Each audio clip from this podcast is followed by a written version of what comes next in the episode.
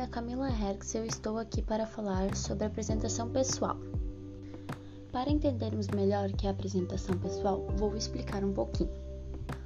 A apresentação pessoal é a oportunidade de contar sobre seus diferenciais no momento em que o RH está com 100% de atenção em você.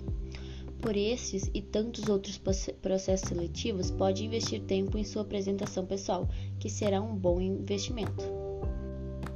Apresentação pessoal é um conjunto de regras cerimoniosas de trato entre as pessoas e que são definidas a partir do bom senso e do bom gosto, assim como uma espécie de código do qual visa estabelecer convivência harmoniosa em grupo, tais como aparência, comportamento, postura profissional e ambiente de trabalho.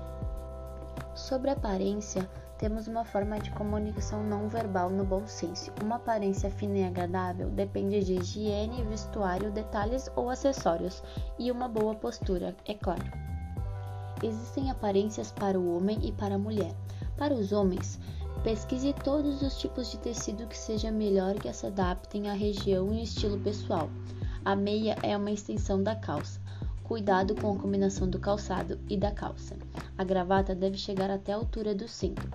E para a mulher, evitar decotes e transparências. Prefira batom e esmalte claros, saias na altura do joelho. Maquiagens devem ser discretas e funcionais. Opte por sapatos fechados. Prefira cores discretas sem estampas fortes. Sobre o comportamento e a postura do profissional, elas revelam sua personalidade. Portanto, sempre vale lembrar que para cada ocasião e ambiente existe cada forma ideal para o comportamento. Evite chegar e não cumprimentar o pessoal. Evite ler enquanto os outros estão conversando. Evite conversar enquanto os outros estão lendo. Dar gargalhadas ruidosas, rir dos erros alheios, criticar alguém na frente dos outros e falar mal de uma pessoa que está ausente no local ou não expressar gratidão ao receber um presente, não agradecer algum elogio. Sobre as reuniões, é melhor você ter pontualidade, deixar o seu celular no silencioso e cuidar o tempo da reunião.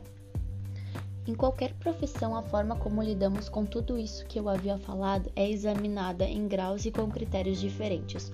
O fato é que a apresentação pessoal sempre interfere na construção da imagem profissional que os outros fazem de nós, ou seja, cada organização possui uma cultura corporativa.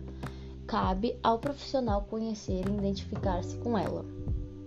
Devemos ter cuidado com o discurso automático. Após os primeiros processos seletivos, é comum construir um roteiro padrão para se apresentar, mas preste bem atenção, cuidado para não cair no discurso automático.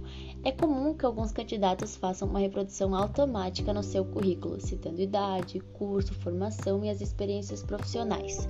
Porém, o que se espera do candidato é que ele vá além do seu senso comum e apresente ao recrutador os frutos de suas vivências. Permita-se sempre criar narrativas diferentes e autênticas baseadas no real valor da sua história. Bom, por hoje é isso, ficamos por aqui com este podcast. Espero que vocês tenham gostado e aprendido um pouco sobre.